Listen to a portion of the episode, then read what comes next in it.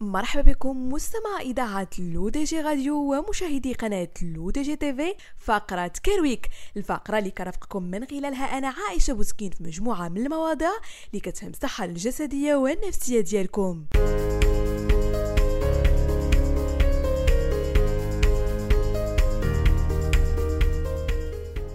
كان يعتقد أنهم نصف بشر ونصف ذئب وكانوا يعرضون في المتاحف وفي السيرك كنوع من التسلية للزائرين. حتى تطور الطب وأعطى تفسير علمي لهذه الحالة المرضية اللي الاسم ديالها Werewolf Syndrome أو متلازمة الذئب البشري. وهي حالة يكون فيها الشخص يعاني من نمو مفرط للغاية في الشعر على جسمه ووجهه مما يجعل شكله شبيها للذئب. سبب هذا المرض مستمعينا هو طفرة الجينات المسؤولة على تطور بصيلات الشعر بحيث تتواجد هذه الجينات في كروموزوم X. للأسف لا يوجد علاج لهذا الخلل فقط تستعمل وسائل مؤقتة لإزالة الشعر مثل الحلاقة أو الليزر. وتبقى الوقاية الوحيدة اللي تقدر تساهم في تجنب هذا المشكل هو أن المرأة الحامل يجب أن تتجنب ما أمكن الأدوية اللي كتحتوي على مكون المينوكسيديل. كاينين دراسات قالوا بلي يقدر يكون من بين العوامل اللي تقدر تفاقم هذا المرض. وتعد متلازمة الذئب البشري من أبين أبرز الأمراض النادرة. إذ عالميا سجل أقل من 50 حالة.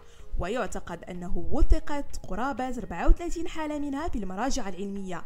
أما معدل انتشارها فغير معروف ويعتقد أنه شخص واحد لكل مليار أو عشرة مليارات شخص.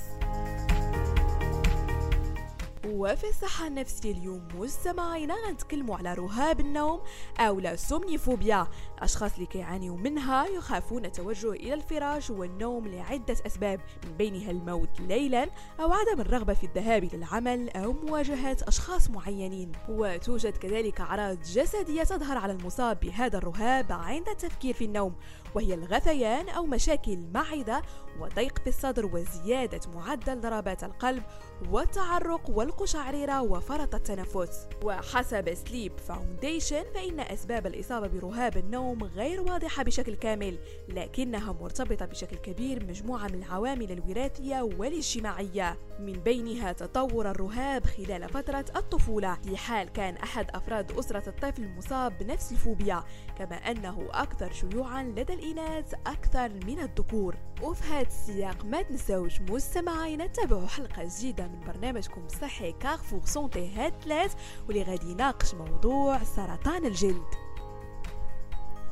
بهذا مستمعينا كنكون وصلنا لنهاية فقرة كيرويك ما تنساوش تيليشارجيو notre application l'ODG mobile sur Android et iOS et de vous abonner sur notre chaîne YouTube l'ODG TV si vous souhaitez être au courant des dernières actualités بودكاست اي ايميسيون تيليفيزي نضرب لكم موعد لا سيمين بروجين هادشي كامل على اثيريتاتكم الرقميه لو دي جي راديو وكذلك على قناتكم لو دي جي تيفي